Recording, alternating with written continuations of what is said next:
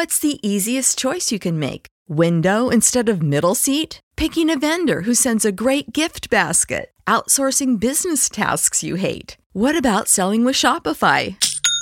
Whether you're selling a little or a lot, Shopify helps you do your thing, however you cha-ching. Shopify is the global commerce platform that helps you sell at every stage of your business. From the launch your online shop stage to the first real life store stage, all the way to the did we just hit a million orders stage. Shopify's there to help you grow. Whether you're selling scented soap or offering outdoor outfits, Shopify helps you sell. Wherever and whatever you're selling, Shopify's got you covered. Sign up for a $1 per month trial period at shopify.com slash try. Go to shopify.com slash try now to grow your business, no matter what stage you're in. Shopify.com slash try.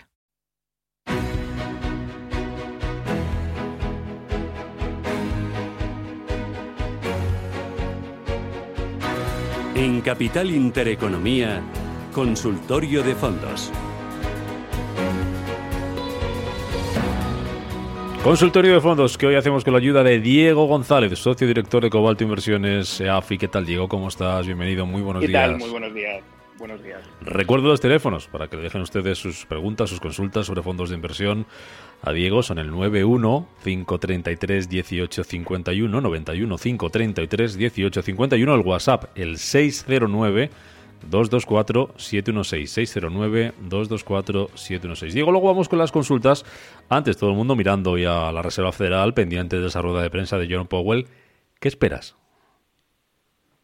Bueno, al final nosotros lo que esperamos es un mensaje continuista. Creemos que el papel de los bancos centrales esta década, también lo fue la anterior, pero especialmente esta por el, volumen de, programas de política monetaria, eh, bueno, pues eh, va a seguir eh, va a seguir ofreciendo ofreciendo eh, bueno, pues un paracaídas enorme al mercado e impulsando todo tipo de activos, ¿no? Yo creo que lo interesante o lo que se ha visto en las últimas semanas es el repunte de los tipos a largo de una manera eh, bastante pronunciada. Eh, de alguna manera la lectura que hay detrás de todo eso es un poco el riesgo de inflación, o sea, al final lo que queremos que todo este escenario eh, de reflación, es decir, de inflación que se va a generar de manera artificial a través de los bancos centrales, bueno, pues es, es, es, algo buscado, ¿no? No es, no es inflación que no se busque, sino es una inflación de alguna manera necesaria y buscada. ¿Qué pasa en el corto plazo? ¿Qué visión mantenemos? Que van a seguir políticas ultralaxas y, por otra parte, pues eh, pensamos que, que, el riesgo de inflación a corto plazo, es decir, estamos en un escenario con eh, incrementos en términos de, tasas de desempleo, eh, con capacidad ociosa por parte de las fábricas, es decir, sobre todo en países eh, tanto europeos como en Estados Unidos, pues las fábricas no están al, al 100%, es decir, hay mucha capacidad ociosa, entonces pensamos que en ese escenario ver fuertes repuntes de inflación es muy complicado, ¿no? Entonces, bueno, somos muy optimistas en cuanto, pensamos que va a ser continuista ese mensaje de apoyo a los mercados, apoyo a la economía, ¿no? Nos dices ahora enseguida, Diego, nos dices, dices a los oyentes, además de responder a las preguntas que nos están haciendo ya eh, llegar, cómo nos protegemos ante ese posible aumento de la inflación, cómo, eh, cómo ponemos a, a, a, buena guarda nuestras inversiones. Nos das un plan de, de opciones, un par de claro. opciones, un plan, un par de, de alternativas. De la inflación quiero hablar también con Vicente Baro, director de contenidos de Finet. ¿Qué tal, Vicente? ¿Cómo estás? Bienvenido, buenos días. ¿Qué tal? ¿Qué tal? Muy bien, ¿cómo estáis? Muy bien, la inflación que es la protagonista en nombre propio en esa encuesta de Bank of America a gestores dice que el 30 voy a resumirlo si te parece Vicente lo que dice esa encuesta sí, así claro un poco sí. eh, por encima y, y, nos lo analizas. Dice que el 37% de los gestores de fondos teme más a la inflación que a la propia COVID. Ya es la primera vez que pasa esto desde el año 2020 desde febrero.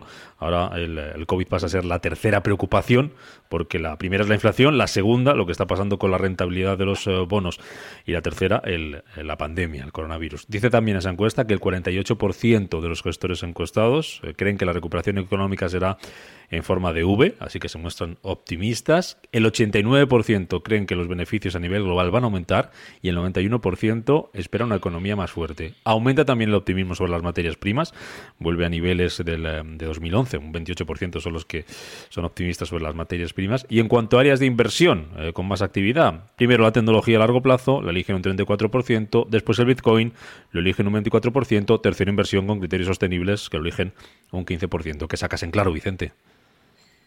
Bueno, cambios bastante relevantes. Eh, cuando lo ves y dices, hombre, es la primera vez en un año que el COVID es la principal preocupación, eh, al principio te hace te, te, deja un poco desconcertado, ¿no? Como que, como que ya no es la principal preocupación. Eh, y a mí me hace pensar a nivel global. Ten en cuenta que esta encuesta se la hacen a directores de inversión y a gestores de fondos de pensiones y demás de todo el mundo, o sea, que no, no, están solo viendo los problemas a lo mejor que tenemos aquí o, o, en concreto solo en Europa o más políticos, sino o, más relacionados con, con, cómo va evolucionando también el tema de la vacunación. Entonces tienen esa visión global y, a mí me llama la atención que, que, están en mentalidad ha cambiado el ciclo. Estamos al principio ya de un nuevo ciclo, es un nuevo ciclo en el que va a haber crecimiento económico, en el que va a haber crecimiento de los beneficios de las empresas, por lo cual acaba la inflación y, y, están ajustando también eh, la estrategia, ¿no? Fíjate lo que decías de los bancos, pero también, por ejemplo, el estilo value eh, está, vamos, ahora mismo la sobreponderación de, de los gestores del estilo value, después de mucho tiempo teniéndolo como un poco como el, el, el, estilo estigmatizado, ahora mismo también se ha disparado. O sea, que piensan que va a haber unos meses muy buenos de recorrido en todo lo cíclico, en todo lo industrial, en fin, eh, yo, yo creo que interesante. Y en el otro lado, pues oye, la tecnología, por ejemplo, que ha sido un sector que se ha considerado como el gran defensivo, lo que se ha visto también en esta encuesta es que, aunque siguen sobreponderándola en cartera, eh, pues han pasado de tenerla como el, el, el gran activo, que estaban totalmente sobreponderados, a solo un poquito, ¿eh? han reducido bastante el nivel de, de, sobreinversión, digamos así, que tenían en tecnología. O sea, que a mí me parece que es una encuesta bastante interesante y con, y con muchas lecturas de, de cambio de ciclo. Ya, ya que hablas de la tecnología, detrás de la tecnología, eh, Vicente sitúa el Bitcoin, ¿te sorprende? Sí, eh, pero fíjate que encaja bastante bien con el, con, o sea, es verdad que el Bitcoin tiene esa parte tecnológica, pero si lo piensas desde el punto de vista de inflación, eh, es la criptomoneda que en teoría te puede dar más cobertura respecto a la inflación, ¿no? Entonces, eh, yo lo, lo, entiendo por ahí, lo entiendo por ahí, entiendo que cada vez más gestores de fondos están empezando a, mirarlo, que hay algunas grandes casas que han dicho que, bueno, que se lo están mirando, pues hay, incluso aquí en España, que si fuera invertible, más de, más de un gestor ha dicho que, que probablemente algo metería en cartera, o sea que creo que es una moneda que dadas las perspectivas y un poco ante, ante esa preocupación por la inflación, eh, explica ese, ese optimismo que se está percibiendo también en los gestores ahora. La otra lectura es lo que comentábamos ahora, Vicente, son optimistas, ¿no? Esperan un, son optimistas en cuanto a, la recuperación, son optimistas en cuanto a los beneficios eh, de las empresas. Eso nos debería llevar en, en, los mercados y en la renta variable en particular a un uh, escenario, a un tiempo, a un periodo alcista. Bueno, ellos, ellos dicen que sí. Eh, fíjate que solo 15% aproximadamente piensa que estemos en niveles de burbuja y demás. Eh, la, duda o en lo que se diferencian más es si, es en si eh, tenemos mucho recorrido en mercado alcista en mucho, mucho tiempo o, o, que ya empieza a estar maduro y no queda mucho por avanzar. ¿eh? Y, y ahí de momento, aunque son optimistas, eh, yo creo que sí que esa, esa, parte de que ya se ha corrido mucho en los mercados y queda poco recorrido también se muestra. ¿eh? O sea que, que son optimistas dentro de que el ciclo económico va por ahí, pero en general les preocupan las valoraciones. Con lo cual, eh, bueno, pues eso es lo que se está viendo. ¿Tú lo eres? ¿Tú eres optimista? Yo, yo comparto muchas de las cosas que dicen los gestores en la encuesta, pero sobre todo la preocupación por la, por la inflación. Yo recuerdo el otro día compartía en Twitter un, un artículo de pues que dice la inflación en verano y que decía que ya la masa monetaria estaba, estaba bastante disparada. ¿no? Bueno, habrá que ver, habrá que ver porque hay tanto experimento en mercado, hay tanto dinero que se, que se siguen metiendo en el sistema cada día que es un experimento que no sabemos cómo va a acabar. Así que habrá que seguirlo, pero bueno, sí. Yo creo que la, yo creo que efectivamente a nivel global viene un periodo de, de crecimiento, ya veremos cómo de largo. Pues eso lo veremos, a ver cuánto nos tenemos que preocupar por la inflación. Vicente Baró, director de contenidos de Finect, analizando esa encuesta a gestores realizada por Bank of America. Gracias, Vicente. Hasta la semana que viene. Un placer, hasta la semana que viene. Hasta luego, Vicente. Eh, Diego, eh, ¿a vosotros os preocupa la, la, inflación? Si es así, ¿qué escenario nos podemos encontrar? Y la pregunta que te lanzaba yo antes de, de hablar con Vicente, ¿cómo nos podemos proteger de ese posible aumento de la inflación? Perfecto. Eh, pues a ver, eh, yo creo que lo primero, eh, yo llevo escuchando años y años eh, que va, vamos a llegar a un escenario de, de, mayor inflación, ¿vale? Estamos prácticamente en un escenario con, en los últimos años con inflación cercana a cero, inclusive algún escenario de deflación. eh, y llevo escuchando la canción de la inflación pues muchísimos años, ¿no? Yo, como decía, yo creo que en el corto plazo no va a llegar, eh, pero a medio largo plazo es algo que se va a generar de manera artificial, de hecho es que es necesaria, ¿no? Y un poco la razón de todo esto eh, es que, bueno, pues tanto lo, los principales agentes económicos, estados, familias, empresas, lo que van a hacer es endeudarse, ¿vale? Toda esa masa monetaria va a pasar de alguna manera a, bueno, en este caso especialmente a, por el tamaño a, los, a los estados y en términos de deuda pública pues va a haber incrementos muy importantes, ¿no? ¿De qué, de qué, manera eh, esos estados van a financiar ese mayor eh, esa mayor deuda, ¿no? Ese mayor servicio a la deuda, eh, porque van a tener mayor deuda pública, pues lo van a hacer a través de la inflación. ¿Qué significa esto? Pues que si sube el precio de una casa, sube el precio de, de una acción, de un chupachus, de lo que sea, eh, pasa de valer 100 a 150 y yo cobro el mismo impuesto sobre lo mismo, voy a tener eh, más ingresos fiscales, ¿no? Al final es de lo que se trata, más ingresos fiscales, más posibilidades de pagar mi deuda. Entonces, bueno, es, es algo que se va a terminar generando en algún momento del tiempo con todos los problemas eh, sociales que eso puede conllevar, pero eso es otra película. Y creo que al final pues el inversor se tiene que subir un poco a ese a ese carro, a esa represión financiera que se va a generar, ¿no? Entonces, bueno, lo primero sería mm, liquidez, tengo un problema, si tengo liquidez lo que voy a hacer no es que no voy a tener rentabilidad, es que voy a perder dinero.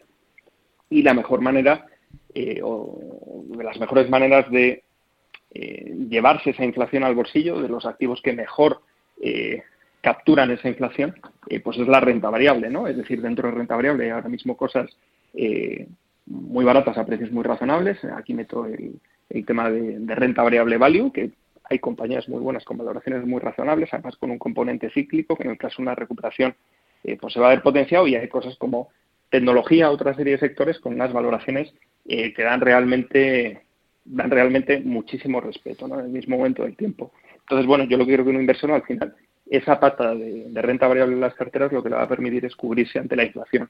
El oro, pues bueno, pues mejor que tener liquidez, inclusive el Bitcoin, eh, pues son activos que van a proteger de alguna manera mejor ante la, la inflación, ¿no? Entonces, bueno, yo creo que el inversor está abocado, con independencia de su perfil, eh, a entrar en activos de, de, riesgo, ¿no? También inmobiliario, pues entraría dentro de esa, de esa categoría, otro tipo de activos reales. Mm.